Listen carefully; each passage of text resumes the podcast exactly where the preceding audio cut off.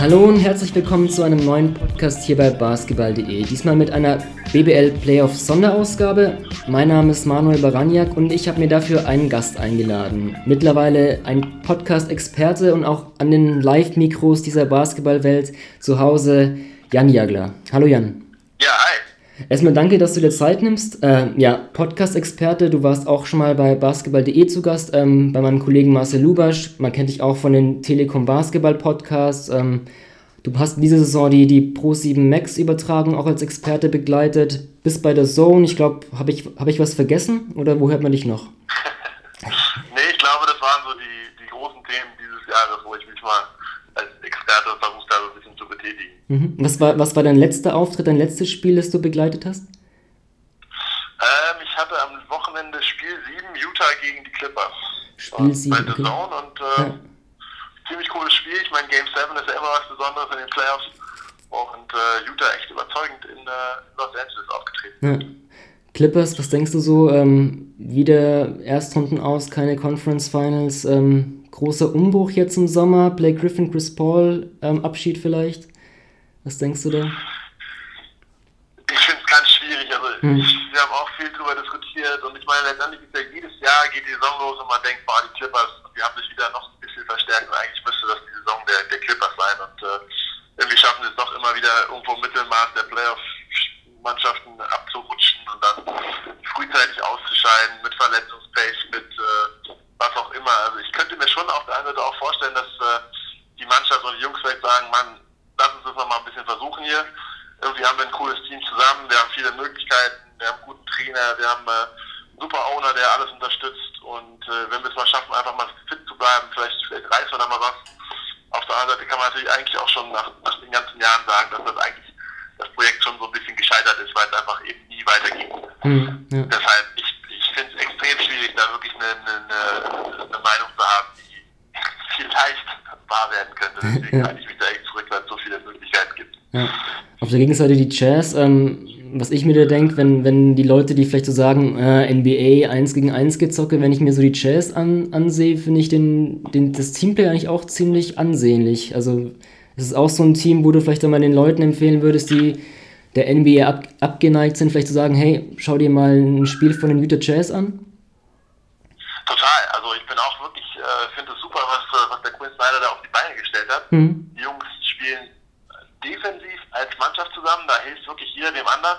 Ähm, Gerade auch mit Gobert als Anker natürlich äh, super spannend zu sehen. Auf der anderen Seite ist das eben eine Mannschaft, die weit über ihre Möglichkeiten spielt. Also wir haben zwar schon mit Hayward einen Spieler, der Richtung Superstar-Status so ein bisschen äh, neigt, aber eigentlich ist es eine Mannschaft, die von vielen ja, guten Spielern getragen wird, die aber da ist, dass sie als Team zusammenspielen, wirklich weit über ihren eigentlichen Möglichkeiten spielen. Also ich sage mal, wenn du die Bulls anguckst und das Roster anguckst und siehst, was da für Spieler eigentlich sind und wie gut die teilweise sind, dass du sagen, boah, das ist eine Mannschaft, die kommt richtig weit.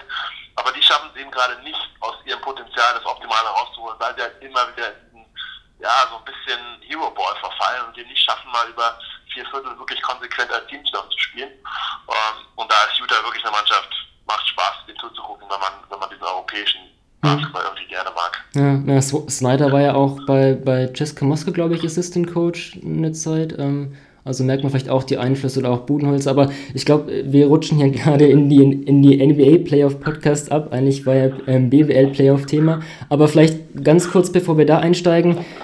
Ja, wie ist es denn so für dich eigentlich, jetzt nicht mehr Basketball zu spielen, sondern über Basketball zu reden, über Basketball Fach zu simpeln? Wie, wie ist es so? Ja, eigentlich ganz spannend. Also ganz andere Situation auf einmal, so ein bisschen das äh, von außen beurteilen zu können. Und ähm, ja, früher ist man natürlich immer so ein bisschen mit der mit der Vereinsbrille oder mit der eigenen Teambrille durch die Gegend gelaufen und war natürlich immer sehr, äh, ja, auch, auch sehr positiv über das, was, was die eigene Mannschaft macht oder noch machen kann. Und so jetzt mal wirklich relativ neutral auf die ganze Situation zu blicken, ist schon äh, ganz spannend und dann auch wieder darüber zu diskutieren und äh, zu sagen, so was man selber so sieht und ähm, eben dafür nicht immer gleich, äh, ja, dass jemand kommt und sagt, naja, der, der, der sagt das ja nur, weil er bei, bei Alba spielt mhm. oder bei Bayern spielt oder was auch immer, sondern ähm, ja, wirklich so mal eine ganz andere Perspektive auf die Dinge auch haben zu können. Das ist schon, äh, ist schon spannend, macht mhm. schon Spaß auch. Und kannst du dir vorstellen, dass es vielleicht so ein zweites Standbein nach deiner Spielerkarriere werden könnte? Oder ist es ja zu früh zu sagen, nach einer Saison Experte? Ähm? ja, ich finde also ich finde es ganz spannend, das macht mir auch Spaß, aber also ich würde da nicht zu viel Zeit investieren ja. Also ab und zu mal das zu machen, finde ich ganz cool, wenn man einfach auch um so ja, am Geschehen bleibt und einfach dran, dran ist an der ganzen Situation. Aber ja, so jetzt als äh, wirklich Dauergast das zu machen, glaube ich hm. eher nicht. Ja, ja. Vielleicht ein, eine Sache hierzu hat was ich mich gefragt habe, so als ehemaliger Spieler jetzt, ähm, hat es irgendwie auch ein bisschen dein Denken über Basketball oder vielleicht wie du ein Basketballspiel anschaust, ein bisschen verändert, weil du dann der Experte bist, dann vielleicht irgendwie dir denkst, wenn du dir ein Spiel voranschaust, jetzt gucke ich mal auf, auf andere Sachen, um da vielleicht irgendwie meine Expertise einfließen zu lassen. Hat es irgendwas verändert in deinem Basketball, Basketball-Rezeption? Ah, nee, das glaube ich eigentlich nicht hm. unbedingt. Also ich glaube schon, dass man viele Sachen äh, wahrnimmt, wobei, also ich muss sagen, als ich selber Spieler war, war ich jemand, der so, ja, das Spiel einfach ein bisschen beobachtet hat und sich dann vor allen Dingen auch die Spieler rausgesucht hat, gegen die man vielleicht spielen würde mhm. oder äh, besonders zu gucken, aber dann auch gar nicht so diese, auf die Systeme zu achten. Und jetzt ist natürlich schon so, dass man viel mehr noch darauf achtet, wie, wie spielt eine Mannschaft zusammen, also wie ist dieses Konstrukt, ähm, warum hilft einer gerade.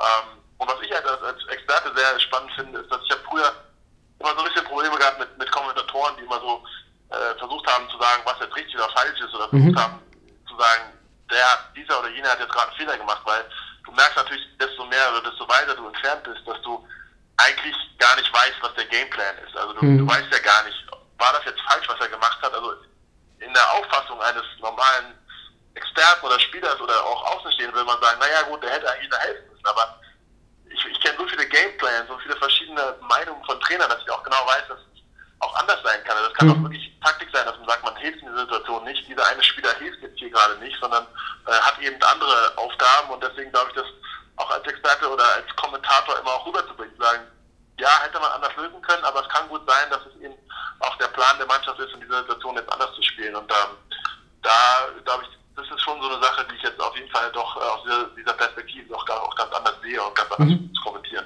Mhm. Also findest du auch vielleicht ganz kurz noch dazu, dass sich das auch im deutschen Basketballfernsehen oder Übertragung ein bisschen geändert hat? Also ne, dieses, ähm, ich habe einen Kommentator und einen Experten ist ja auch so eine Sache, die es vielleicht jetzt auch noch gar nicht so lange gibt oder auch nicht so ähm, stringent, sage ich mal. Dagegen jetzt deine Aufgabe bei Pro7 Max oder auch die Kollegen, wenn Stefan Hamann da war oder Pascal Roller war ja das immer schon so ein ja, so eine gute Aufteilung eigentlich, dass sich das so ein bisschen geändert hat, dass sich der Kommentator jetzt eher so zum Emotionen und, und Spiel begleiten, dass du dann als Experte da eben mehr über diese Gameplans sprechen kannst. Findest du, hat sich das da ein bisschen entwickelt im deutschen Basketball, Fernsehen, Streams? Ja, ich finde das generell eigentlich ein ganz gutes Konzept. Also hm. ich glaube, in Deutschland gab es das noch gar nicht ja. so lange oder gibt es noch nicht so lange und äh, gerade so mit The Zone, die ja eigentlich aus dem Englischen oder aus dem ja, aus England kommen mit ihrer, mit ihrem Mutterkonzern, haben natürlich dieses Konzept, was in England ja auch im Fußball schon lange vorher sozusagen, ähm, wir setzen da eben nochmal einen zweiten hin, der vielleicht den Sport noch besser kennt. Ähm, eigentlich ein ganz gutes Konzept, weil wir wirklich, auch für mich das natürlich einfach ist, als Experte den Sport zu erklären und eben nicht jede Aktion kommentieren zu müssen. Hm. Ähm, was natürlich auch das sehr schwer macht, wie man wie Stefan Koch, der Kommentator und Experte in einem ist, der hm, ja. natürlich da auch immer Zwiespalt ist, auf der einen Seite kommentieren zu müssen, auf der anderen Seite eben auch Expertise einfließen zu lassen und so, ist natürlich in der Aufgabenverteilung das schon ganz schön, dass, äh, dass ich, wie gesagt, das nicht alles kommentieren muss, aber mich doch immer wieder einbringen kann, wenn es wirklich um, um, um Spiel und Strategie geht und äh, dann jemand an der Seite zu haben, der sich wirklich ja, noch enger vielleicht mit jeder einzelnen Statistik der Spieler auskennt oder mhm. ähm, genau die Tendenzen von jedem Spieler sieht und, und einfach da seinen Kommentar einfließen lassen kann. Und von daher finde ich dieses Format eigentlich sehr spannend und hoffe, dass es noch mehr Anklang findet. Hm, ja. ja, Expertise ist ein, ist ein gutes Stichwort. Ähm, worüber wollen wir eigentlich heute sprechen? Ich habe es eingangs erwähnt, ähm, BBL Playoffs. Ähm, wir wollen nicht nur über die ähm, Playoffs sprechen, sondern auch die Serien tippen. Und das gleich durch bis zum Meister. Ähm, da, ihr da draußen, ähm, ihr könnt auch mitmachen. Und zwar haben wir bei basketball.de ein Tippspiel, den, den Bully-Prophet. Ähm, das ist ein kostenfreies Tool, da könnt ihr, wie so bei einem NCAA-Bracket, könnt ihr eben die Serien tippen, sowohl ähm, wo ihr denkt, ähm, die Mannschaft kommt weiter, als auch eben dann den genauen Serientipp. Genau, und ähm, dann wollen wir mal schauen, Jan, wie dein Bracket denn so aussehen wird. Ähm, du bist der Gast. Ähm, mit welcher Viertelfinalpaarung sollen wir beginnen? Hast du irgendwie eine Serie, wo du gleich, die dir auf dem Herzen liegt? Eigentlich am Herzen liegen sind alle. Ich finde alles äh, sehr spannende Serien, aber ich glaube, wenn du mich schon so fragst, dann fangen wir einfach oben an und dann gucken wir einfach mal, was, die, was die Ulmer als, äh, als Krösus der Regular Season so geleistet haben. Und äh, eigentlich jetzt mit dem ersten Playoff-Platz man sagen müsste, naja gut, ist ja die einfachste Aufgabe, aber gleich den achten kriegen, den sie ja eigentlich gar nicht mögen. Ja, ja, genau. Also Nummer 1 Ratio von Ulm gegen Nummer 8 MRP Riesen Ludwigsburg. Ja, du sprichst es schon an. Hätte es ein schwierigeres Matchup für die Ulmer geben können? Also wenn wir jetzt die Teams von 5 bis 8 betrachten als die Ludwigsburger? Ja, also ich glaube schon, dass die Ludwigsburger sehr unangenehm sind für die Ulmer, weil sie halt sehr früh pressen, weil sie sehr viel Druck ausüben. Ähm, und das ist natürlich für die Ulmer, die, die mögen sich lieber, wenn sie in Halbzeit kommen und dann eben genau ihre, ihren unkonventionellen Basketball dann ausspielen können. Ähm, und deshalb glaube ich, ist es einfach eine sehr, sehr schwierige Aufgabe für sie, eben schon früh sich mit diesem Druck auseinandersetzen zu müssen ähm, und dann eben gar nicht in diese, in diese Matchup-Situationen reinzukommen oder mit weniger Zeit in diese Matchup-Situationen reinzukommen, wo sie immer wieder Mismatches in der Offense kreieren. Und ähm, deshalb eine sehr, sehr schwierige Serie, glaube ich, für die Ulmer. Hm. Also du hast ja auch als, als Spieler, glaube ich, noch gegen John Patrick im Ludwigsburger Teams gespielt. Also ich habe mir die Ergebnisse mal angeschaut, die waren eigentlich schon deutlich und auch, auch ähm, glaube ich, schon High-Scoring-Games, aber aus deiner eigenen Erfahrung, wie unangenehm ist es denn gegen so ein 40 Minutes of Hell, wie man es gerne bezeichnet, bei John Patrick zu spielen? Ja, es ist sehr schwierig. Also das, das, das macht nicht unbedingt Spaß, du schaffst es halt relativ früh, aus, aus dem Konzept zu bringen, indem du diese, diese Presse und diese, diese besonders harte Spiel eben früh aushebelst. Also du musst den Ball sehr viel bewegen, du musst ihn schon früh bewegen, du musst äh, eine gute Zonenpresse halt haben, mit der du wirklich gegen, äh, gegen, diese, gegen diese extreme Presse über das ganze Feld früh ankommst und dann ist es manchmal auch wieder leicht, einfache Punkte zu, rauszuholen, weil du mit zwei, drei schnellen Pässen doch zu, zu einfachen Abschlüssen kommst. Ähm, und wenn du das halt nicht früh schaffst, dann wird es ein langes Spiel und wenn, das gegen, wenn du gegen Ludwigsburg ein relativ ausgeglichenes, langes Spiel hast, ähm, wird es meistens sehr schwer, weil du selber sehr viel, sehr viel Energie lässt, sehr viel Kraft lässt, sehr viel ähm, ja auch immer wieder Misserfolge hast, die dann natürlich auch so ein bisschen das Selbstvertrauen klauen. Und ähm, deswegen ist es immer gegen so eine Mannschaft wie Ludwigsburg immer wichtig, relativ früh ähm, deutlich zu zeigen, dass man heute irgendwie gut eingestellt ist und, und bereit ist für das, was sie machen. Mhm. Denkst du, dass es physisch schwieriger ist, gegen Ludwigsburg zu spielen? Eben ne, die harte Defense vom, vom Blockstellen bis zum Ausboxen oder auch vielleicht mental, wenn man sich eben da keinen Aussetzer erlauben darf, dass da gleich der Turnover passiert oder so? Oder ja.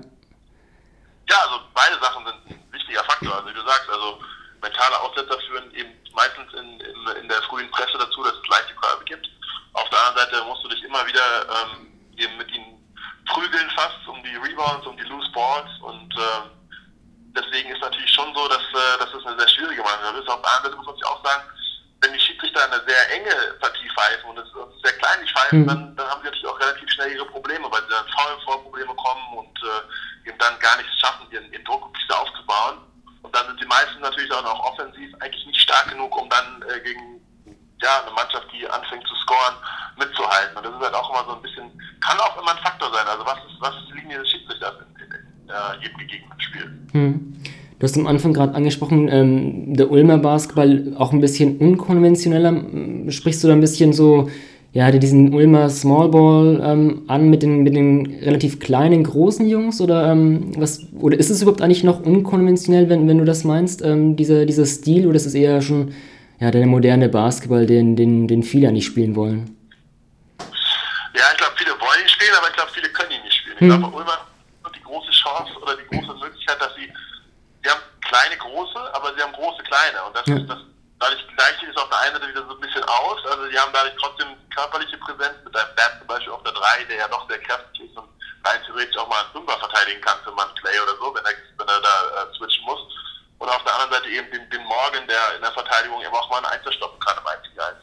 Ähm, und offensiv natürlich genau das Gleiche. Also sie sind, äh, sind doch sehr gut, äh, immer wieder ihre, ihre Mismatches auszuspielen und so zu wissen, wo der Ball hingehen muss. Und dann dann wird halt sehr schwierig, sag ich mal, wenn du dann wenigstens den, den großen, schweren Fünfer drin hast, der dann zum Beispiel morgen verteidigen muss, der in den Floor äh, spreaden kann, dann hast du den, der, äh, den Butler, der eben von draußen trifft, also auch der, wo du dann als Vierer eben weit draußen sein musst, weiter drei verteidigen musst und da äh, schon immer wieder auch in Situationen und Rollen reinkommst, die du eben nicht aus dem alltäglichen Trainingsleben und auch nicht aus dem alltäglichen Spielleben äh, kennst. Und deswegen das immer schwierig ist, wenn du auch was triffst, was du auch eigentlich nicht trainieren kannst, weil äh, Training ist es sehr schwer zu simulieren, ein Vierer, der wie Sean Butler die Dreier da reinschmeißt, ja. Mhm. Und, ähm, oder einen schnellen Fünfer wie, wie den Morgen zu simulieren, das ist halt einfach nicht möglich. Und deswegen ist es immer so ein bisschen, ja, auch schwierig, sich auf sowas einzustellen. Und deswegen für Ludwigsburg eben nur durch diese Presse, mit der sie ja ihr eigenes Spiel den Gegner aufzwingen, eben, glaube ich, die Mannschaft, die den Oberfeld auch am meisten Probleme bereitet. Hm.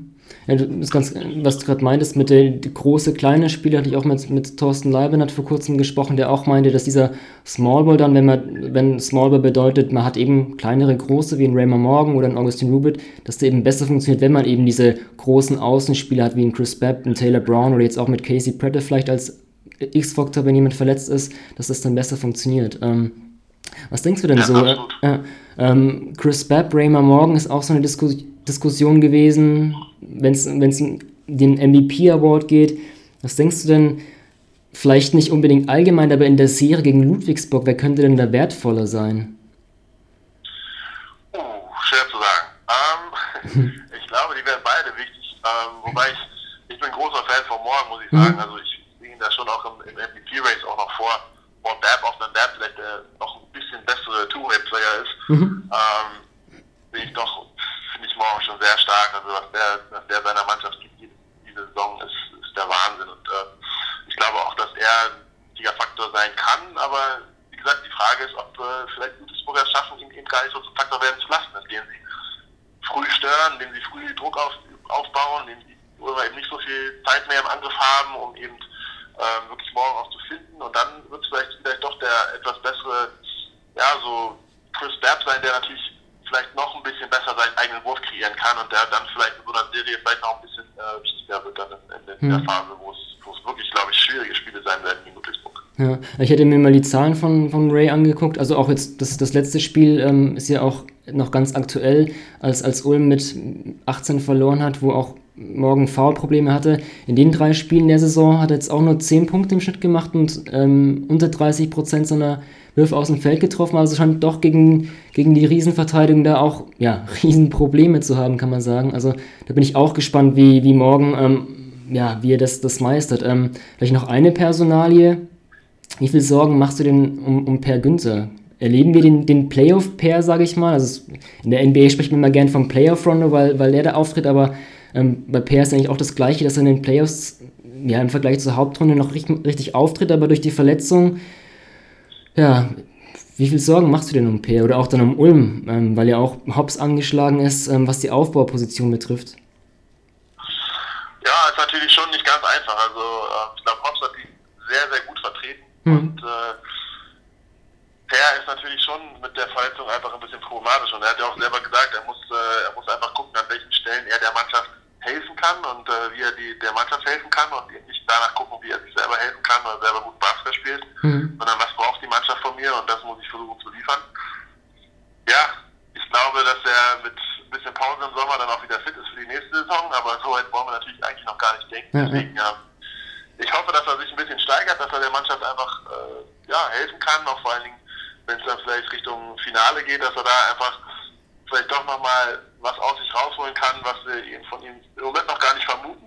Denn äh, klar, also gerade auch wenn Hobbs angeschlagen ist, muss natürlich, äh, muss natürlich Per vielleicht doch noch mehr Minuten gehen und äh, gucken, dass er zumindest solide Leistung ab, abliefert und äh, der Mannschaft einfach defensiv und dem Spielaufbau einfach hilft. Hm.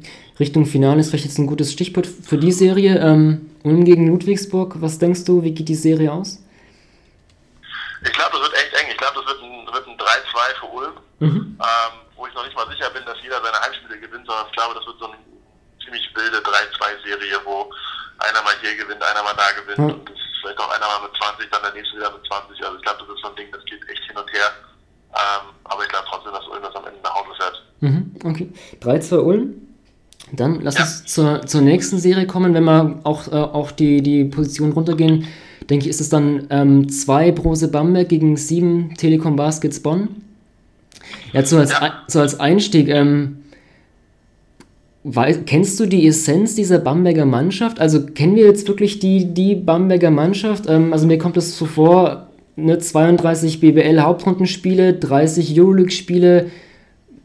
Ich habe mich irgendwie schwer getan, sozusagen, hm, was, was ist eigentlich diese Bamberger Mannschaft? Also geht es dir da ähnlich oder, oder?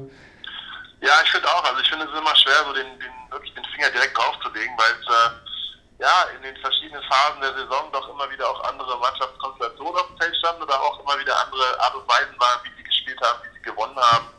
Und ähm, ich glaube natürlich, das ist auch ein großer Vorteil der Mannschaft, dass sie eigentlich so ein bisschen von der Unberechenbarkeit lebt, weil sie einfach so viele auch verschiedene Spieler haben, die äh, wichtig werden können. Also selbst ein Maudolo, der von der Bank kommt und vielleicht auch mal ein Spiel wenig spielt, kann kommen und der, der beste Scorer der Mannschaft sein oder der, der wichtigste Impulsgeber der Mannschaft sein. Ähm, und deswegen finde ich es auch sehr, sehr schwer einzuschätzen dieses Jahr. Und ähm, ja, ich glaube schon, dass sie, dass, dass sie sehr gut sind und ich glaube auch, dass, äh, dass das mit ihnen alles möglich ist, aber ja, diese ja doch ab und zu Inkonstanz muss man gucken, wie man das löst. Hm. Ähm, eine große Personalie war ja der, der Abgang von, von Brad Wanamaker, der MVP, der ähm, nach Darussafaka gewechselt ist. Wenn, ja, wenn du diese Saison so betrachtest, wie hat, ja, ist dir irgendwas aufgefallen, wo du meinst, da hat sich das Spiel der Bamberger durch den Abgang von Wanamaker verändert oder hat sich das gar nicht groß durch, durch Trinkieri-System? Naja, ein bisschen schon. Also Wanamaker war natürlich der absolute Kopf und der absolute Lenker dieses Teams, ähm, der alles entschieden hat von, äh, von Defense bis Offense war eigentlich alles, ging der erste Impuls immer von ihm aus und die Mannschaft ist ihm gefolgt. Ähm, Cousin ist natürlich jetzt eher ein Spieler, ein jüngerer Spieler gekommen, der natürlich gleiche Ausstrahlungskraft hat, äh, hm. die Wanamaker hatte. Ähm, der auch natürlich noch viel jetzt mit sich selber beschäftigt ist, mit seinen eigenen Zahlen, was auch nicht schlimm ist, aber das ist halt einfach ein jüngerer Spieler so. Der Wanamaker ist jemand gewesen, der gerne reingegangen ist in das Spiel und erst versucht hat, die ersten Viertel nur zu passen und erst dann dann wirklich gemerkt hat, okay, jetzt muss ich mal, äh, dann einen aufgelegt hat. Oder klar hat er dann auch mal 20 rausgehauen, aber er ist eigentlich nicht gewesen, der mit, mit Scoring-Mentalität reingegangen und da ist natürlich die Mannschaft schon anders gewesen und anders aufgestellt gewesen. Hm. Aber deswegen, also ich glaube, diese, diese, dieser Faktor ist schon etwas anders, aber klar, so vom, vom Grundprinzip her, von der Grundidee her sind sie natürlich trotzdem ein sehr ähnliches Team wie in den letzten Jahren. Hm. Ja, was mir so am Anfang der Saison, dachte ich, aufgefallen ist, aber das war vielleicht auch eher so ein bisschen Euroleague, weil ich doch so ein bisschen mehr den Fokus auf, auf die Euroleague-Spiele der Bamberger hatte. Ähm, auch so die Sache, dass, dass Wanamaker halt einfach durch seine, ja, durch seine Stärke im 1 gegen 1 oder im Pick and Roll dann auch oft zum Korb zieht und dann eher dann den, den Kickout-Pass spielt und da eher dann dieses ja, berühmt-berüchtigte Bamberger Ball-Movement zustande kommt. Und so am Anfang der Saison fand ich das noch nicht so stark gegeben, aber ich glaube, da hat sich Cousin auch so ein bisschen im Laufe der Zeit eigentlich ganz, ganz gut gemacht. Also seine Entwicklung finde ich eigentlich ganz, ganz positiv. Auch wenn es halt vielleicht ein bisschen mit der Konstanz mm, nicht ganz so ist, aber durch den, durch den schweren Spielplan natürlich auch verständlich. Genauso. Also Cousin mit Sicherheit am Anfang noch seine Probleme gehabt, also auch gerade, wie gesagt, mit dem Spielstil. Aber ich glaube auch, dass er sich da sehr entwickelt hat oder ja auch ein No, der mittlerweile echt gute Sachen macht und wichtige Impulse setzt. Ähm, Strelnix, der ja auch extrem wichtig geworden ist und da ja auch mittlerweile äh, wirklich clever ist mit seinem, auch mal einen Schaffweg zu machen und dann eben dieses Penetrating Pitch zu spielen. Also das ist natürlich schon so die, die Bamberger Stärke und äh, das ist auch etwas, wenn sie das schaffen, eben konstant über so eine ganze Serie, über die ganze Playoffs eben äh, zu spielen, dann ist sie auch sehr schwer zu verteidigen, weil sie einfach dafür viel zu viele gute Spieler haben, die eben das dann auch nutzen können, diese, diese Close-Up-Bewegung der Defense, mhm. immer wieder da ähm, ihre Vorteile rauszuziehen. Ja. Äh, wir nehmen jetzt den Podcast an, an Mittwoch auf und ähm, genau vor fünf Jahren, ähm, erstes Viertelfinalspiel, Bonn gewinnt zu Hause, äh, gewinnt in Bamberg. Wie realistisch hältst du es denn, dass, dass die Bonner gleich das erste Spiel in Bamberg stehlen könnten?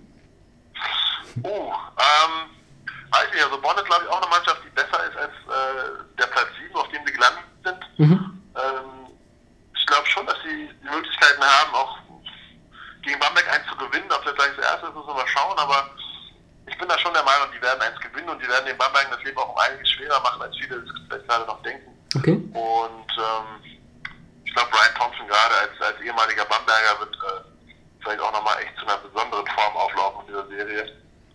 Und deswegen glaube ich schon, dass, äh, dass das spannend wird. Mhm. Was, was stimmt dich da optimistisch, dass die Bonner da eins gewinnen können? Ähm, also du hast Thompson angesprochen, also eher schon die, die Offense wahrscheinlich, oder? Ja, klar, also Bonn äh, muss über die Offense kommen. Also das mhm. äh, ist ganz klar, das läuft über, über die absolute Feuerpower, die sie haben mit Mayo und äh, auch mit der wirklich immer wieder Impulse setzen kann. Also wenn sie offensiv einfach einen Sahnetag erwischen, ähm, dann glaube ich schon, dass sie, dass sie die Bamberger doch ärgern können und äh, die Bamberger sich ja auch noch über die Defense definieren, können, glaube ich, dann auch ein bisschen frustriert sein, weil so richtig gute Offense, wo alles reingeht, das, da kannst du das kannst halt einfach nicht verteidigen. Mhm. Und das ist schon frustrierend dann auch. Und deswegen, ja, ich sag ärgern werden sie schon. Hm. Ja, die Bonner waren ja auch das, das erste Team außer, außerhalb der Top 3, die wirklich dann ein Top 3 Team geschlagen hat, damals, damals Bayern München. Ähm, ja, wo sie auch eben mit, mit dieser Offense-Power, die du ansprichst, mit 45 Punkten, glaub, äh, 95 Punkten, glaube ich, waren es, im Telekom Dome den, den München eingeschenkt haben und an guten Tagen können die da richtig heiß laufen, das stimmt. Also, ähm, vielleicht auch gleich zum Tipp. Ich glaube, ich habe rausgehört, ein 3 zu 1 oder täusche ich mich? Ja, ich glaube, das habe ich, ich, glaub, das hab ich schon fast verraten, ja. Also okay. 3 zu 1 würde ich in der Serie auch Okay, 3 zu 1 für Bamberg. Gut, das waren die ersten zwei Viertelfinals. Kommen wir gleich weiter. Ähm, Nummer 3 Bayern München gegen Nummer 6 Alba Berlin. Ja, gibt es eigentlich einen besseren Gast, als um über diese Serie zu sprechen, Bayern gegen, Bamberg, äh, Bayern gegen Berlin, als, als dich? Ich weiß gar nicht. ja, ich kenne die beide ganz gut. Was ist denn, ja, wenn ich dich jetzt frage, ähm, Bayern, Berlin, was ist denn so, vielleicht, ja, das Erste, was dir einfällt bei der Serie? Was fällt dir, also, ich weiß nicht, ob es Spiel oder irgendwas bei der Serie, was, was fällt dir als erstes da ein in Erinnerung? Ja, eigentlich äh, Serien der Mhm. Also Spiel 5, da, ich weiß nicht, was war das, vor drei Jahren oder so, das war der Wahnsinn. Nee, war vor zwei, vor zwei Jahren. 2015, genau, ja, ja. Ja, wo wir in, also das, wo ich, als ich noch gespielt habe, vor ewigen Zeiten, mit Bayern, glaube ich, im Halbfinale gegen Berlin dann das Spiel 3 irgendwie, äh, Spiel 5 gewonnen haben. Das war episch, also mit Verlängerung, allem drum und dran, das war unglaublich umkämpft. Also ich meine, dass beide Vereine und Clubs nicht irgendwie nicht so richtig grün sind. Ich glaube, das weiß mittlerweile jeder im Basketball. Ja. Und ähm, auf dem Hintergrund natürlich eine spannende Serie, wobei ich, ja, ich glaube, dieses Jahr, ich glaube wirklich, dass das relativ klares Ding wird. Hm. Du sprichst gerade das Spiel 5 an, also das Jahr davor warst du noch, ähm, warst du noch bei, bei Alba Berlin unter Vertrag und habt ihr zu Hause praktisch die, die Meisterschaft verloren. Also viele erinnern sich vielleicht an, an, an Heiko Schafaziks ähm, Verneigen vor dem Berliner Publikum. Jetzt verliert ihr, als du als, als Spieler von Alba Berlin zu Hause, müsst mit ansehen, wie, wie der Shampoos, Shampoos spritzt. Und dann nächstes Jahr ähm, bist du in München, spielst für die Bayern und ähm, ja, holst in dieser epischen Serie Spiel 5 in Berlin. War das auch, wenn die Teams jetzt anders waren, auch so ein bisschen vielleicht persönlich für dich eine Genugtuung?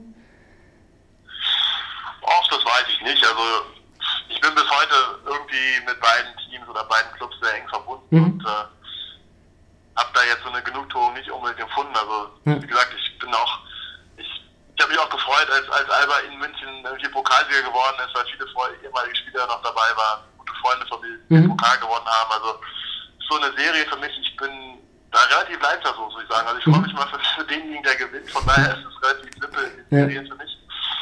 Aber ähm, nee, also habe ich damals überhaupt nicht so empfunden. Ja. Mhm. Damals waren wir mit Bayern eine Mannschaft, mit der wir auch Titelaspiranten waren und äh, haben es aber dann, wie gesagt, mit Alba auch eine Mannschaft zu tun bekommen, die echt heiß war zu dem Zeitpunkt und unglaublich guten Basketball gespielt hat, vor allem defensiv. Und ähm, sich da durchzukämpfen und dann da Spiel 5 in Berlin zu gewinnen, war ja auch was, auch ganz besonderer Moment auf jeden Fall, aber einfach eher, weil es so eine hart umkämpfte Serie war, weil man sich dann da einfach durchgesetzt hat, mhm. als, als dann jetzt irgendwie, ja, irgendwas Genugtuung war. Ja, ja. Das, das ja. schon. Ja, kommen wir auf die aktuelle Saison. Vielleicht ähm, eine Fun-Fact-Frage zu Beginn. Ähm, wer ist denn der Topscorer der Bayern nach der regulären Saison? äh, ich glaube, es ist Mike Service. Nee. Ist er nicht? Dann wird es, weiß ich nicht, dann ist es vielleicht, ähm, ich weiß nicht, ich glaube, es gibt so ungefähr neun Spieler, die zwischen sieben und neun Punkten ja. machen. Also es ist, ist, ist crazy. Äh, es ist Devin Booker. Ich habe, also, wenn die, wenn die Statistiken aktuell sind, hat Devin Booker 9,848 Punkte erzielt und auf zwei Bryce Taylor hat 9,843 Punkte erzielt. Also wenn er ein Pünktchen mehr gemacht hätte. Also ähm, du sprichst es schon an, acht Spieler, glaube ich, zwischen 9,1 und 9,9 Punkten. Ist für dich, sind für dich die Bayern das, das tiefste Team der Liga? Ja, also zumindest das ausgeglichenste. Also ich glaube, da sind so viele Jungs, die alle auch scoren können. Ich meine, Bamberg ist ja sehr ähnlich und ähm, ich glaube, die Hierarchie in Bamberg ist noch ein bisschen klarer definiert als in München. Also in München ist es doch so eine sehr flache Hierarchie, weil du einfach, wie wir gerade angesprochen haben, eigentlich acht Jungs hast, die unglaublich äh, ähnlich vom, äh, vom Leistungsstand her sind oder auch vom, vom Output äh, her sind. Mhm. Ähm, also auch eine sehr schwierige Aufgabe, das irgendwie zu coachen. Und ähm, ja, aber auch die Bamberger, finde ich, haben eine unglaublich starke Bank, die, ja, mit der zweiten Fünf wirklich äh, Spiele gewinnen kann. Und bei beiden Teams, glaube ich, ist es so, dass man ja A, nicht so richtig weiß, wer wird anfangen, aber noch weniger weiß, wer am Ende des Spiels beenden wird, wenn es knapp ist.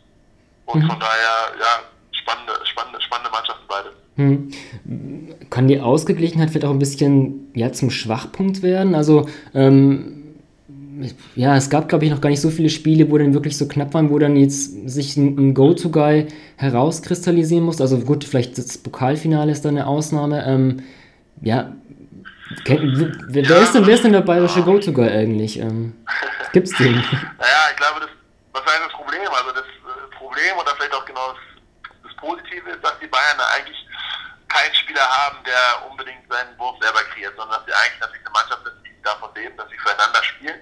Ähm, Reggie Redding ist für mich so mit der Dreh- und Angelpunkt, der eigentlich derjenige ist, der am meisten kreiert, wobei, mhm. wobei ich finde, dass es bei ihm gar nicht so wichtig ist, dass er für sich selber kreiert, sondern er ist jemand, der auch super für andere kreiert.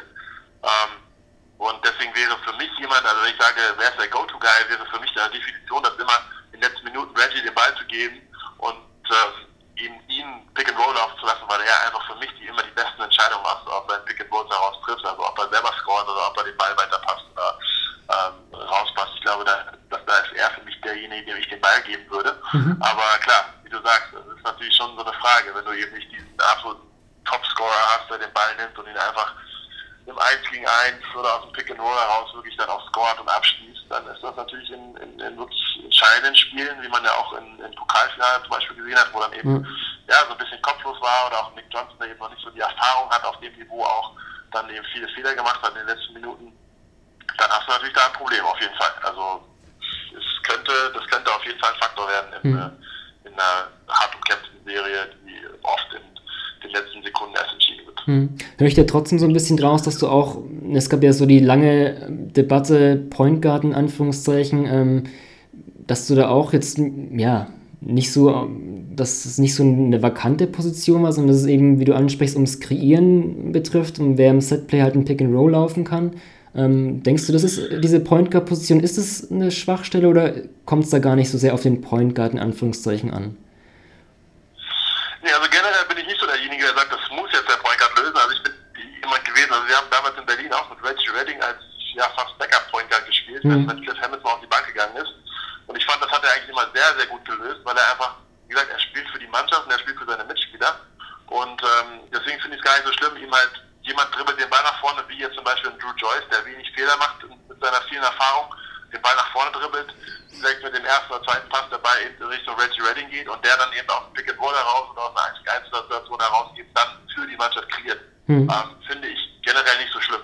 Ja, ja. Ähm, ich glaube, dass ich schon auch in der Saison immer wieder gesagt habe, ja gut, Point Position müsste man oder muss, ist ein Problem, weil du einfach auch viele Spieler hast, die ja eigentlich gar nicht auf der Polka-Position zu Hause sind. Also wieder Nick Johnson, der vielleicht auch lieber auf Shooting Guard spielen würde, und Anton Gabel, der ja eigentlich auch mehr Shooting Guard ist oder in seiner Hochphase seiner Karriere auch auf dem Shooting Guard eben erfolgreich war. Ähm, aber ich glaube deswegen, gerade diese, nochmal diese Nachverpflichtung von Drew Joyce, der sehr viel Erfahrung und sehr viel Klasse, äh, Gelassenheit und äh, ja, einfach auch Führungsqualität mitbringt, glaube ich, äh, ist eine sehr gute Personalie gewesen, die zu dem Zeitpunkt auch die, die, die Teamchemie nicht wirklich gestört hat. Mhm. Und ähm, glaube, er jemand ist, der immer dann, wenn man gerade wenn man Probleme hat, den Ball nach vorne zu kommen oder eben im Spielaufbau hat, und da eine Menge Ruhe reinbringen kann, auch wenn es so ein paar Minuten hier und da ist. Deswegen, ja, ich glaube, das ist ein Problem und das kann man vielleicht auch anders lösen, aber ich finde so wie in der aktuellen Konstellation finde ich es eigentlich eine, eine ganz gute Situation für die Bayern. Mhm. Ruhe hat man bei, bei Alba Berlin zuletzt nicht verspüren können. Ähm, ja, der Coachingwechsel wurde, glaube ich, schon auch, auch viel diskutiert. Ähm, ja, wie sehr hat dich das dann überrascht? Zwei, zwei Hauptrundenspieltage vor Schluss, dass, dass Ahmed Chaki gehen musste. Ja, hat mich sehr überrascht. Also hätte ich auch nicht mitgerechnet. Also gerade wenn man so einen Trainer holt, ich glaube, man sollte ihm schon die Möglichkeit geben, also eine ganze Saison äh, mit der Mannschaft zu arbeiten. Hm. Ähm, ich weiß auch nicht, viele Spieler er wirklich mitverpflichten konnte. Also es sind schon so ein paar Faktoren, wo ich gesagt hätte, dem, dem hätte man schon noch eine weitere Chance geben können. Hm. Zumal ja nur jetzt keine akute Gefahr bestand, dass sie Meister werden dieses Jahr. Hm. Ähm, so oder so, auch jetzt mit der anderen Konstellation, denke ich mal nicht.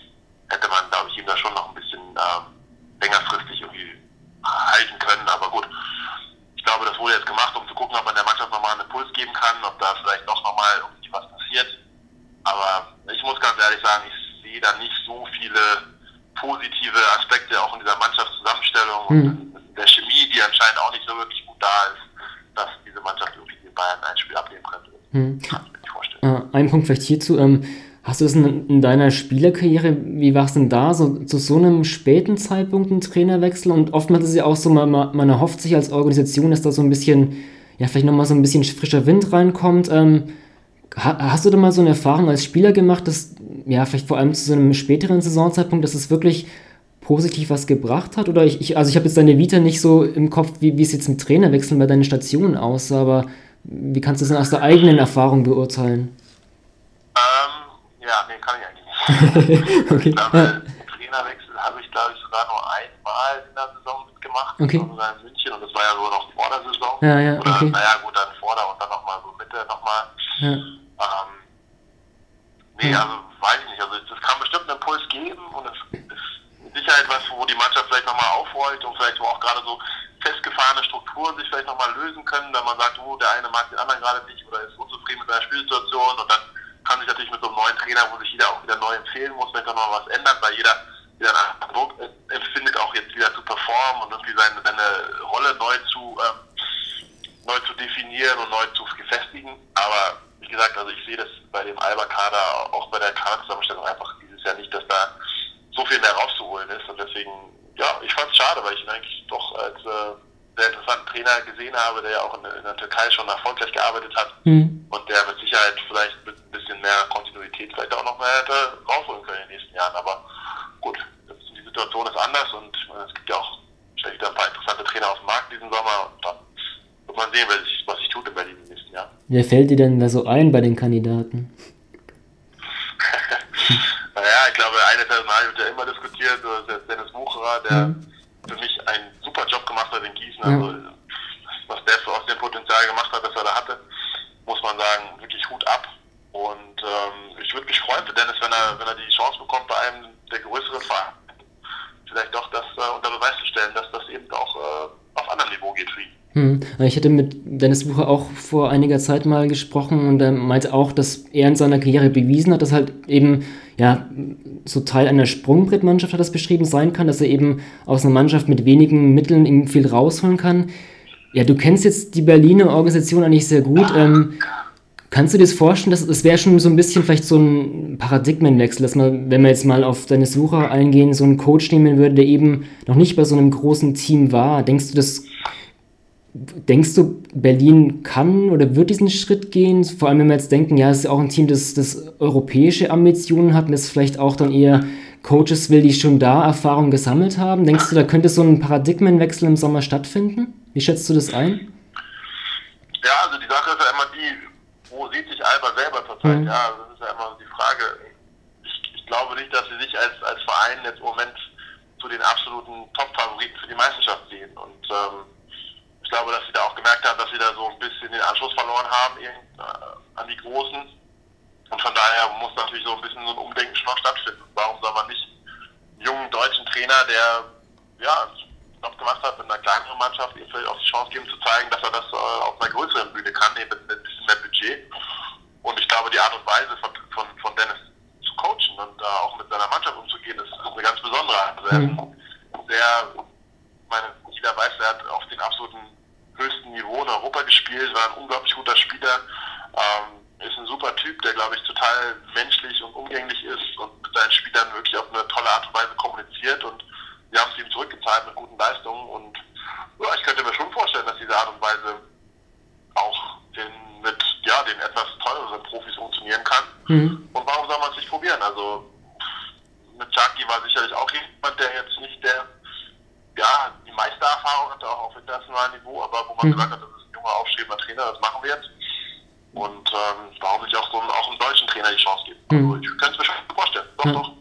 Ich glaube, das könnte passen. Gut. Also ich habe mir auch, fand es ganz interessant, ich glaube, das waren es 27 Alba-Jahre, da gab es eben nur zweieinhalb Saisons mit dem deutschen Coach, damals Hendrik Rödel. Ähm, also ich bin auch gespannt, ob eben dann eben doch mal wieder so einem ja, jüngeren oder unerfahrenen Anführungszeichen deutschen Trainer die, die Chance zu geben. Ähm, aber bevor wir jetzt zu, zu weit schon irgendwie in, die, in die Off-Season gehen, ähm, ja, Bayern gegen Berlin, ähm, ja, dann gleich zu deinem Tipp, Tipp, Jan. Was denkst du, wie geht die Serie aus? 3-0. 3-0. ein Sweep wieder im Viertelfinale wäre das dann auch. Gut, dann, ja, dann kommen wir zur letzten Viertelfinalserie. Nummer 4 Medi Bayreuth gegen Nummer 5 EW Baskets Oldenburg. Ähm, hattest du eigentlich ähm, eine Stimme bei den BBL Awards? Durftest du wählen? Nein, durfte ich nicht. Nicht. Erstmal. Ähm, das sollte vielleicht nicht so sein.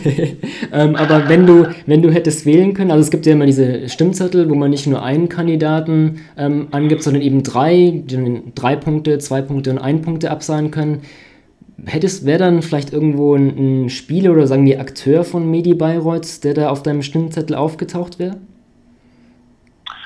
Also ich glaube, dass äh, Trainer des Jahres sollte man äh, Corner schon mit reinnehmen. Also mhm. Ich glaube schon, dass er hervorragenden Job gemacht hat, dass wir ja auch mit Bayreuth, die meiner Meinung nach schon seit Jahren eigentlich viel größeres Potenzial gehabt haben, als das, was sie irgendwie immer abgeliefert haben. Mhm. Ähm, er es nicht geschafft hat, jetzt da an diesem Standort wirklich äh, super Basketball spielen zu lassen.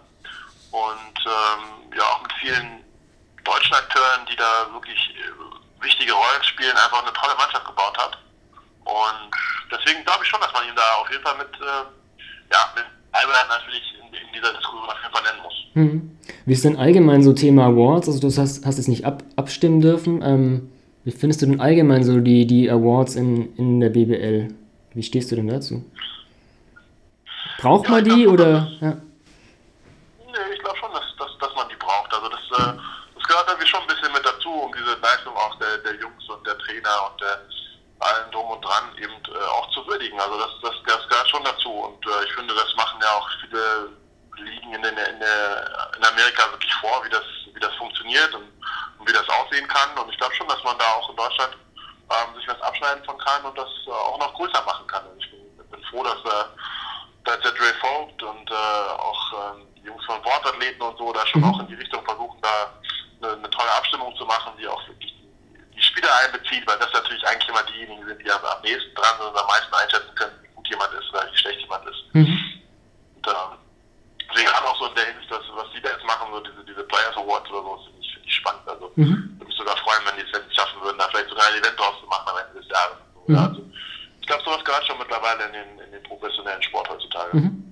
Also auf jeden Fall ein wichtiges Thema, das aber auch, ne, wenn du was ansprichst, diese Player Awards, dass man da auch noch ein bisschen vielleicht ja in den Feinheiten dieser Awards noch gehen könnte und wie man abstimmen lässt, dass es da auf jeden Fall noch ja auch Steigerungspotenzial vielleicht sogar gibt, ähm, andere Meinungen zu hören.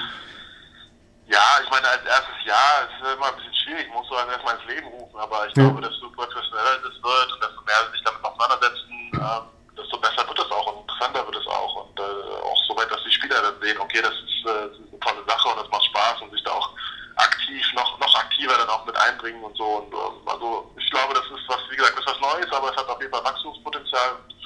Ich hoffe, dass sie da dranbleiben. Mhm. Also Raoul Korne auch ein Kandidat, äh, zumindest ähm, beim Coach of the Year.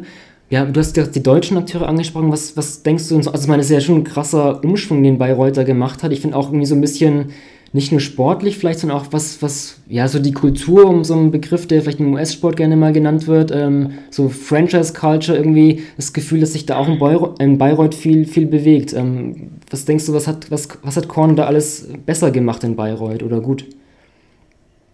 Ja, also ich glaube auch, dass er auf jeden Fall es geschafft hat, da deutsche Spieler zu etablieren, was glaube ich, ein wichtiger Faktor ist heutzutage, wenn man sich Frankfurt anguckt hat in den letzten Jahren, ja, also die jetzt auch mittlerweile diese Philosophie ja wirklich in sich aufgenommen haben, zu sagen, wir holen junge deutsche Spieler nach Frankfurt, ähm, entwickeln sie und, und bringen sie dann wirklich, also ich meine, was, wenn man mal überlegt, die Spieler, die ja im letzten Jahr von Frankfurt weggegangen sind, ja, wo die mittlerweile alle spielen und was für tolle Rollen die in, in wirklich großen Mannschaften ausüben, das ist ja der Wahnsinn. Mhm. Und ähm, wenn man das, das ist natürlich eine Identifikation, die A, die Spieler immer für Frankfurt haben, aber ja, wo die auch die die Fans sich eben identifizieren können. Also ich kann mir schon vorstellen, dass der ein oder andere Frankfurt-Fan äh, die Entwicklung von äh, Danilo Barca bei Bayern verfolgt oder eben guckt, was macht Funkmann in Spanien mhm. und natürlich auch so, ja, auch wirklich globale Basketball-Fans schafft, eben dadurch, dass du sagst, wir produzieren diese Spieler und ihr seht die von, äh, vom ersten Tag an hier bei uns spielen und ihr seht euch diese Entwicklung an und ihr könnt dann wirklich auch mitverfolgen, wie die sich äh, in anderen Ligen und in, in Europa und in der Nationalmannschaft schlagen. Und das halte ich sehr, persönlich für sehr, sehr wichtig ähm, einfach auch für den Sport. Und äh, ich glaube, dass Bayreuth ähm, ja, in eine ähnliche Richtung geht, also mit, mit, mit äh, deutschen Spielern agiert, spielt. Ähm, klar, Seifert jemand, der natürlich schon auch gestandener Profi ist und in der Liga schon viel erreicht hat, aber eine wichtige Rolle hat. Oder auch Basti Dore, der ja mittlerweile so ein bisschen die Aushängefigur von, von Bayreuth ist, der, der sich da etabliert und der da einfach eine tolle Rolle ausübt. Mhm. Und auch die anderen Jungspieler, die dazugekommen sind, ja, das, die haben, die haben, die kriegen Vertrauen, die zahlen dieses Vertrauen zurück mit guten Leistungen. Und auch alles andere scheint sehr, sehr professionell geworden zu sein. Also wenn man sich den Internetauftritt anguckt oder die Social Media Posts von denen, das ist schon sehr, sehr professionell, was da, was da passiert. Mhm. Und ähm, sehr modern und, und sehr spannend zu verfolgen. Also ich weiß nicht, ob man alles Raul Conner äh, zuschieben darf, ob er das jetzt wirklich von A bis Z alles zu verantworten hat, aber auf jeden Fall muss man natürlich sagen, dass er die Personalie war, die natürlich im, im letzten Sommer neu gekommen ist und da sehr viel äh, bewegt hat. Ja. Also der Verein ist sicherlich riesen, riesen Schritte gemacht. Hm. So. Ich glaube, der deutsche Stamm, der müsste eigentlich, glaube ich, auch durchgängig ähm, für nächste Saison unter Vertrag sein. Was man auch bei, bei Corner sehen muss oder auch bei Bayreuth, die haben ja auch lange Zeit nur mit fünf ausländischen Profis gespielt und ich glaube, da auch den Anspruch gehabt, okay, dann haben wir vielleicht hier ein bisschen mehr Geld, das wir in andere Sachen reinstecken können, sei es jetzt irgendwie in der Nachwuchsarbeit oder einfach in der ganzen Organisation da die Mitarbeiter, dass man sich da eben, ja, was, was die Infrastruktur vielleicht betrifft, da ein bisschen besser aufstellt. Und dann eben diesen, diesen ähm, David Gonsalves kam dann aber, den er erstmal offen lässt, den Spot und ja, hat der Erfolg hat ihnen recht gegeben. Ähm, vielleicht ein Punkt zu Bayreuth. Ja, ähm, du hast gerade Ali Seifert angesprochen. Ähm, ja, da können wir vielleicht fast schon mal in so ein spezielles Matchup gehen, was die Serie betrifft. Ähm, Ani Seifert fällt aus, das heißt Asam Marai als einziger ja, nomineller Center und auf der Oldenburger Seite ist halt mit Brian Quali schon einer der ja, dominantesten Brettcenter, sage ich mal. Ähm, ja, wie sehr, wird denn, wie, wie sehr wird denn dieses Matchup die Serie entscheiden? Was denkst du? Ja, ich glaube schon, dass das sehr wichtig wird. Also gerade weil die Oldenburger natürlich auch wirklich wissen, was sie, was sie an, der, an den Briner unterm Korb haben und ihn wirklich füttern und der Junge, der, der scoret ja auch und produziert einfach für sie. Ähm, von daher wird das schon ähm, eine Aufgabe sein, auch gerade für, für Corner, da sich eine gute Taktik auszudenken, wie man, man ihn immer wieder zum äh, in, ins, Double, ins Double Team nimmt, wie man ihn dazu zwingt, den Ball zu passen und eben nicht zu leichten Körpern Korb ähm, ver, verleiten zu lassen, sondern einfach, dass man es immer wieder schafft, den Ball auch aus seinen Händen herauszubekommen. Und gerade, wie du ansprichst, dass er einfach nicht dabei ist, äh, wird sehr wehtun. Hm. Ähm, man muss sehen, aber ich glaube, dass die, dass die Bayern natürlich die jüngere Mannschaft sind, die auch die sehr viel Energie spielt und die Oldenburger natürlich da auch immer wieder ihre Probleme haben, weil natürlich die Leistungsträger viele Minuten geben müssen, weil die Bank vielleicht nicht ganz so stark ist. Hm. Und äh, deswegen wird das auch, glaube ich, ein sehr, sehr interessantes Matchup, das äh, doch auch in beide Richtungen gehen kann. Hm. Du sprichst die, ja, die, die, die Starting Five der Oldenburger an. Ein Spieler, der nicht ähm, altern zu scheint, ist Ricky Paulding. Ähm, ja, was, was sagst du zu seiner Leistung? Ich habe mal, mal geguckt, irgendwie mal die Statistik angeschaut und es ist am 10. BBL-Jahr, 34 Jahre und hat jetzt noch ein, ein Career High aufgestellt mit 16 Punkten. Also scheint wie, wenn man jetzt eine Trinkieri-Floskel nehmen würde, vielleicht wie so ein Wein zu sein, der mit dem Altern immer besser wird. Also es ist echt Wahnsinn, was, was, der, was der macht. Ja, ich glaube, vor seiner gesamten Karriereleistung muss man mittlerweile wirklich den Hut ziehen. Hm. Ähm, auch, dass er in, in, den Zeiten, wo ja doch so viel Unruhe auch immer wieder in den äh, Kadern sind und so viel Unruhe auch in den Vertragsverhandlungen ist, dass er es geschafft hat, zehn Jahre bei einem Verein zu bleiben. Also wirklich Hut ab davor. Und ähm, immer noch unglaublich wichtiger Spieler für die, für die Oldenburger und ja, ich bin gespannt. Also wie gesagt, ich glaube, dass natürlich jetzt noch mehr Spiele, drei Spiele die Woche, ähm, noch höhere Intensität, dann auch, wie gesagt, so eine junge, energetische Mannschaft wie Bayreuther muss er trotzdem weiter wahrscheinlich seine 35, 36 Minuten gehen. Und mhm. äh, ich bin gespannt, ob er, das, ob er das weiter schafft. Also auch in den Playoffs da wirklich konstant diese, diese Leistung beizubehalten. Wenn er es schafft, also wirklich höchsten Respekt. Aber ja, das könnten schon so die ein, zwei Schwachstellen eben der, der Oldenburger sein da. Hm, das klingt nach einer spannenden Serie. Was, was ist dein Tipp zu der Serie? Ähm, wird ein 3-2. Für, für Bayreuth? Ich weiß noch nicht genau für wen. ja, das kann ich mir denken. ähm, ich glaube, ich glaube, aufgrund des Ausfalls von Seifert wird, äh, wird Oldenburg die Serie 3-2 gewinnen. Mhm, okay. Ja. Gut, ähm, dann haben wir in deinem Bracket ähm, Halbfinals. Ähm, das wäre dann Ulm hat sich gegen Ludwigsburg durchgesetzt und Oldenburg knapp gegen Bayreuth, beide nach fünf Spielen. Und das andere Halbfinale wäre dann Bamberg gegen Bayern. Ähm, ja, fangen wir vielleicht gleich mit dem Klassiker an. Ähm, Bamberg gegen Bayern. Ähm, vielleicht eine Sache hierzu. Wir haben es schon ein bisschen so angesprochen, diese ganze Point Card-Debatte. Also, ne, wir haben Brad Wanamaker ist, ist, hat Bamberg verlassen. Ähm, bei Bayern gab es jetzt nicht mehr diesen dominanten Einser wie vielleicht früher Tyrese Rice und Malcolm Delaney. Ähm, auch ein Jordan Theodore hat die Liga verlassen. Was ich mir so ge gedacht habe, vielleicht so eine Entwicklung dieser dominante US-Einser, ist, ist die Zeit vielleicht vorbei, dass eher ähm, ja, vom Flügel dieses Kreieren kommen muss? Oder ist es vielleicht einfach nur eine punktuelle Entwicklung der Saison? Was, was denkst du, das so ein bisschen so Basketball evolutionsmäßig, ähm, was, was diesen US-Einser betrifft? Ja, das ist eine spannende Frage. Also ich glaube, im Moment ist es eher ähm, doch punktuell, so dass einfach vielleicht der gerade nicht zu haben war. Ich glaube, das ist auch eine Position, die sehr, sehr schwierig ist zu besetzen. Also mhm. davon gibt es halt nicht so viele mit mhm. dem Kaliber, die eben in Bamberg oder auch in Bayern eben hinpassen würden. Und ähm, deswegen vielleicht auch so ein bisschen aus der Not geboren, dass man jetzt sagt, okay, man muss gucken, dass man eben vielleicht diese kreative ähm, Energie auf andere Spieler verteilt oder auf mehrere Schultern auch verteilt. Und äh, ich glaube nicht, dass das, dass das gestorben ist. Also ich glaube nicht, dass, das, äh, dass es den nicht mehr gibt oder dass es mhm. geben wird, sondern ich glaube eher, dass es dieser Jahr, diesem Jahr einfach, ja, dieser Spieler einfach nicht gefunden wurde. Also mhm. ich glaube, vielleicht in Bayern hatte man sich vielleicht anfangs von, äh, äh von Renfro so ein bisschen erhofft, dass er in diese Rolle reinwächst. Äh, dann war, glaube ich, Nick Johnson jemand, den man geholt hat, um vielleicht diese Rolle auszufüllen. Also ich glaube schon, dass bei Bayern immer wieder diese, Versuche schon unternommen wurden, dass also auch wieder diesen Spieler zu haben und zu kreieren. Ähm, ich glaube, dass auch ähm, Bamberg eindeutig mit Cousin jemanden geholt hat, der eben vielleicht kein Amerikaner ist, aber von dem man sich erhofft hat oder glaubt, dass er eben da in so eine Rolle hineinwachsen kann. Und ähm, von daher glaube ich nicht, dass also die Art und Weise, so zu spielen, mhm. beendet ist, sondern ich glaube eher, dass es dieses Jahr einfach ein bisschen anders in der Realität aussieht, mhm. als in der Praxis ja. gedacht. wir haben jetzt bei Bamberg und Bayern schon ja, vermehrt so ein bisschen über die Guards gesprochen, auch über die Außenspieler. Ähm, lass uns mal vielleicht dann auf die, auf die großen Jungs kommen. Ähm, ja, siehst du da vielleicht so ein bisschen Vorteil Zeit der Bayern, was, was dieses Matchup unter dem Korb oder bei den, äh, bei den Vierern und Fünfern betrifft? Was, was denkst du da? Ja, ich glaube, das, das wird die Situation sein, die die Serie entscheidet. Also mhm.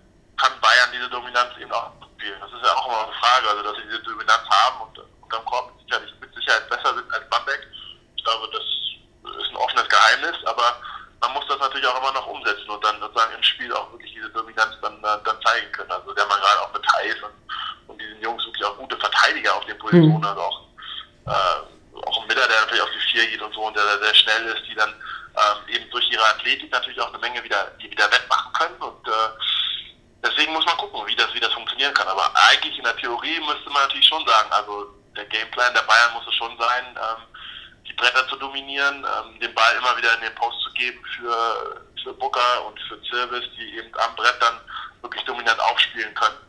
Mhm. Aber ob das eben in der Praxis wirklich so dann funktioniert, wie man sich das jetzt am, am, am ja, am, am Schachbrett ausmalt, das ist halt immer so ein bisschen die Frage. Und äh, deswegen glaube ich schon, dass die Serie da unterm Korb entschieden wird. Also wenn Bayern schafft, äh, aufzuspielen, dann, dann werden sie diese Serie gewinnen. Und wenn sie es eben nicht schaffen oder wenn Bamberg schafft, dass diese Dominanz eben äh, wettzumachen und äh, Rezept dagegen zu finden, ich glaube, dann wird Bamberg diese Serie gewinnen. Mhm.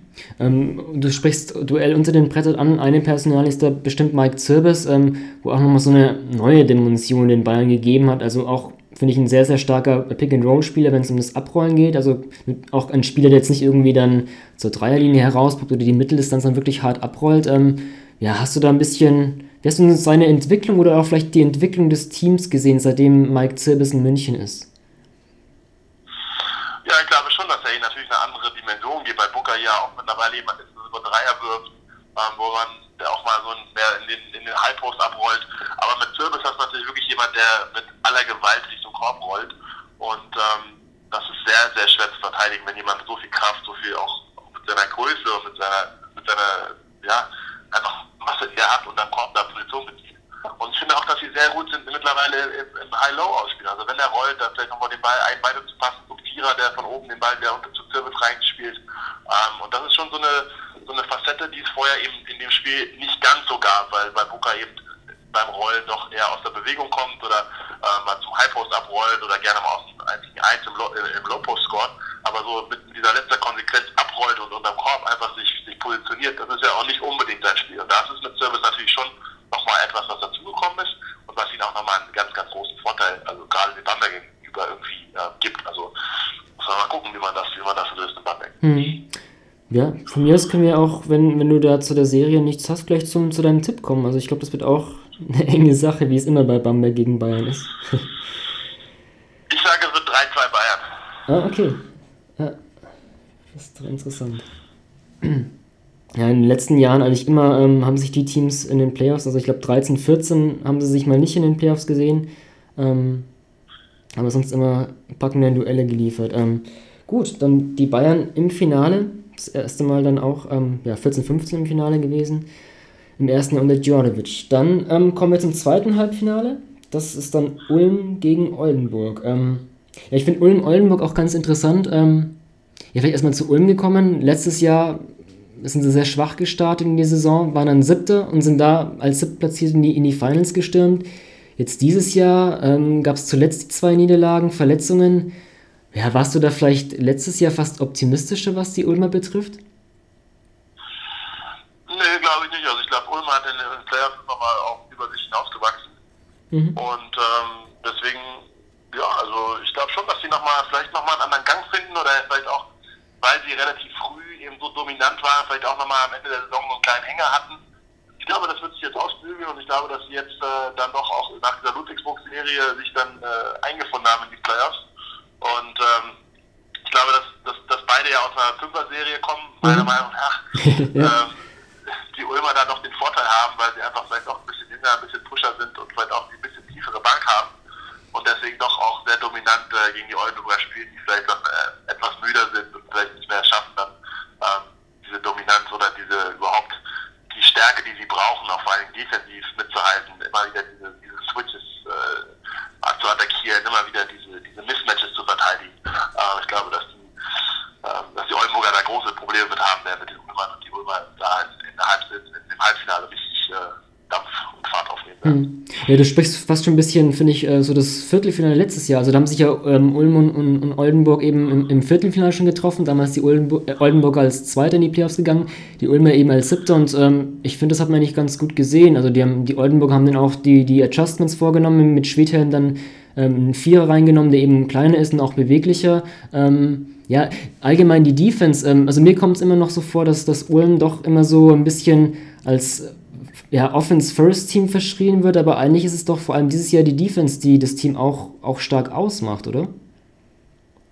Ja, sie haben ja diesen riesen Vorteil, dass sie alles switchen können. Also mhm. sie haben ja, Morgan kann den Einser verteidigen und, und Brown kann eben bis zur vier oder vielleicht auch mal, wenn es sein muss, mal den Fünfer kurz verteidigen. Ähm, sie machen das schon die gesamte Saison über, sie machen es sehr gut. Sie haben sich da sehr gut auch in den, in den Rotationen dann in der Defensive mittlerweile eingefunden.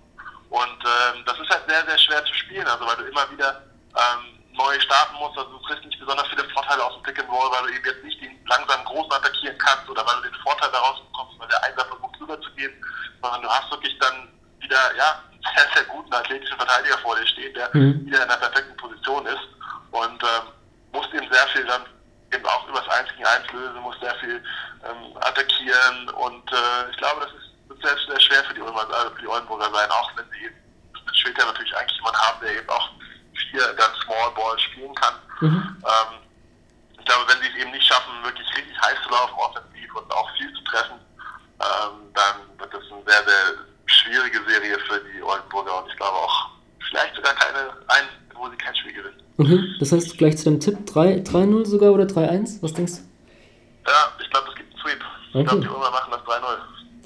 Dann Ulm 13-0 im Finale. Das heißt, laut deinem Bracket sehen wir dann Ulm und Bayern im Finale. Vielleicht ganz interessant, die, in der Hauptrunde, die Ulmer haben ja, damals in, in München gewonnen ähm, und dann auf der Gegenseite haben die, ähm, ja, die Bayern dann ähm, um die erste Niederlage zugefügt. Ähm, ja, kann man da irgendwie was mitnehmen aus den Spielen, aber wahrscheinlich ähm, zum Ende so einer Playoff-Serie ähm, kommt es da gar nicht mehr auf die Hauptrundenduelle wahrscheinlich an, oder? Nein, ich glaube auch. Also desto länger ja so eine Playoffs laufen oder so eine Serie auch läuft, desto, desto mehr kennt man den Gegner mittlerweile und desto mehr weiß man, was der andere macht und stellt sich darauf ein und ist äh, cleverer im Spielaufbau. Ähm, auf der anderen Seite kommt dann auch immer mehr, finde ich, auf die Einzelspieler darauf an, weil sie aus dem System halt heraus immer weniger Optionen gibt, weil sie einfach immer weggenommen werden, weil ich genau weiß, in welche Richtung mein Gegenspieler läuft, ich weiß, welches Play was ist. Ähm, also geht, kommt das dann schon irgendwann auf die wirklich an, die dann vielleicht eine neue Taktik oder vielleicht noch ein neues Play äh, sich ausdenkt, das dann auf einmal funktioniert. Eben sehr, sehr viel dann doch auf die Einzelspieler drauf an, die dann ähm, auch wieder immer wieder ihre eigenen Würfe kreieren. Und äh, wie wir ja vorhin schon angesprochen haben, ich glaube, da hat Ulm so ein bisschen die Nase vorne. Also, mhm. dass, dass, dass Spieler ihre eigenen Würfe kreieren, dann sind die Ulmer ein bisschen, bisschen besser als, als, die, äh, die Bayern, die doch sehr aus den äh, teamorientierten Spielen kommen und sich gegenseitig eben die Würfe kreieren. Und äh, wenn eben die Systeme nicht mehr so hundertprozentig funktionieren, ja, da muss man mal schauen. Also dann äh, glaube ich schon, dass die Ulmer, wenn sie gesund bleiben und wenn sie vielleicht bis dahin sogar einen Ulbrecht zurückbekommen, der mal vielleicht so fünf bis acht Minuten gehen kann und da mal gegen so einen Service gegenhalten kann, ja, dann glaube ich schon, dass die da vielleicht dann eine gute Chance haben, auch das Ding mit, mit Heimrecht daneben nach Hause zu schaukeln. Und da will ich gleich zu deinem Tipp kommen. Was denkst du denn, Ulm gegen Bayern? Also Ulm hätte Heimvorteil, wie du schon ansprichst, im Finale gegen, oder ja. auch allgemein. Ähm. Ja, das ist natürlich auch ein ganz enges Ding, aber ich, äh, ich könnte fast glauben, dass die Ulmer das schaffen. Also ich bin wirklich, habe immer in der Saison immer wieder gesagt, naja, die Ulmer, ja, das sieht gut aus, aber mal gucken, ob sie das gegen die Großen schaffen. Und sie haben es bewiesen eigentlich, dass sie es gegen die Großen können.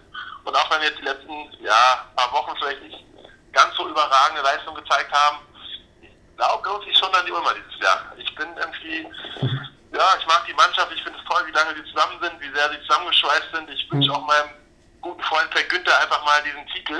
Ja. Und äh, deswegen sage ich einfach, die Ulmer gewinnen 3-2. 3-2 Ulm, nicht schlecht, ja. Ja, dann hätten wir, ähm, also ne, es, die großen Bs, die Alpha-Tiere, ist ja immer noch so eine Diskussion. Ähm, ja, wie, wie dein Tipp, Ulm als Meister, zeigt dir schon ein bisschen, dass vielleicht diese diese Diskussion oder diese Begriffe dann mittlerweile auch gar nicht mehr so, so passend sind, oder? Nein, also ich glaube schon, dass das natürlich die, dadurch, dass die Finanzkräftigen sind, einfach, also gerade Bayern und, und Bamberg jetzt diejenigen sind, die natürlich auf Dauer da oben zu finden sein werden. Aber ich glaube, dass man mit, mit, äh, mit guter Arbeit, mit guter Strategie, mit Kontinuität ähm, auch eine Mannschaft bauen kann, die vielleicht finanziell nicht ganz so gut aufgestellt ist wie jetzt diese die Bayern oder die Berger.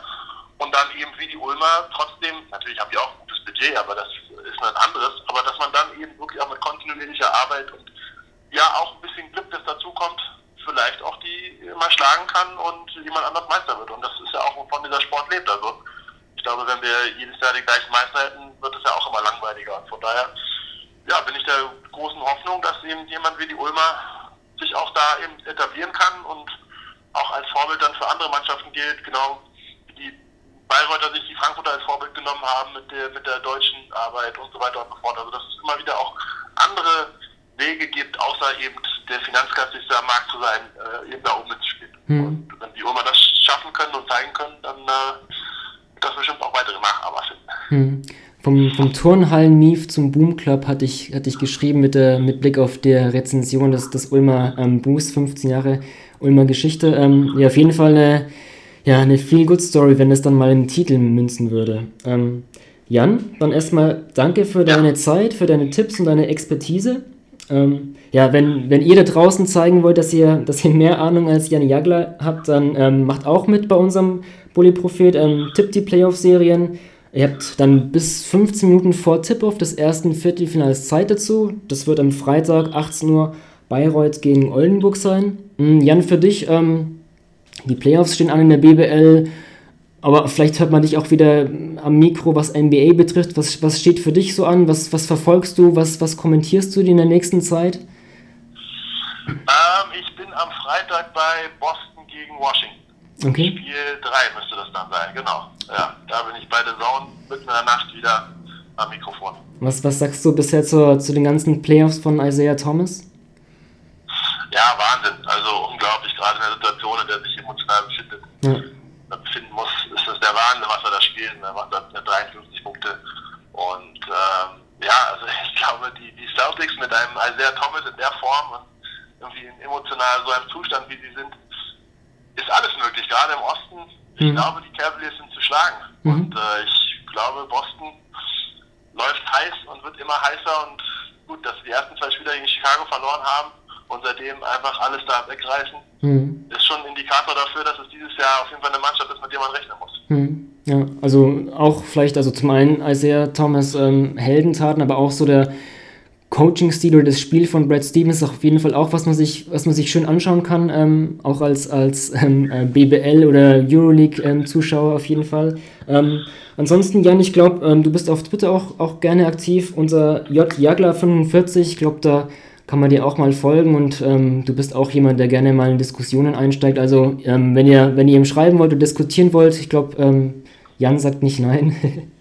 nee, ich bin immer gerne dabei, ja. auf jeden Fall. Also, wenn es um Basketball geht, rede ich immer gerne mit und haben wir an, was andere zu sagen haben und äh, rede darüber, weil ich glaube, so, so kriegt man den, so entwickelt man den Sport auch weiter, weil viele Leute haben gute Ideen und man muss darüber diskutieren und äh, auch versuchen dann sozusagen damit da wieder neue Leute zu gewinnen dafür und äh, deswegen, ich finde das, ich finde das super wichtig und klar, wie du sagst, also wenn man schreibt, ich werde versuchen meistens zu antworten. Schön. Dann Jan, nochmal danke für, für deine Zeit. Ähm, dir schöne Playoffs, ähm, ob jetzt BBL oder NBA oder einfach oder Euroleague vielleicht auch noch, wenn da auch noch Zeit ist für, ist ja bald das Final Four. Ähm, euch da draußen auch, auch schöne Playoffs und ja, danke fürs Zuhören.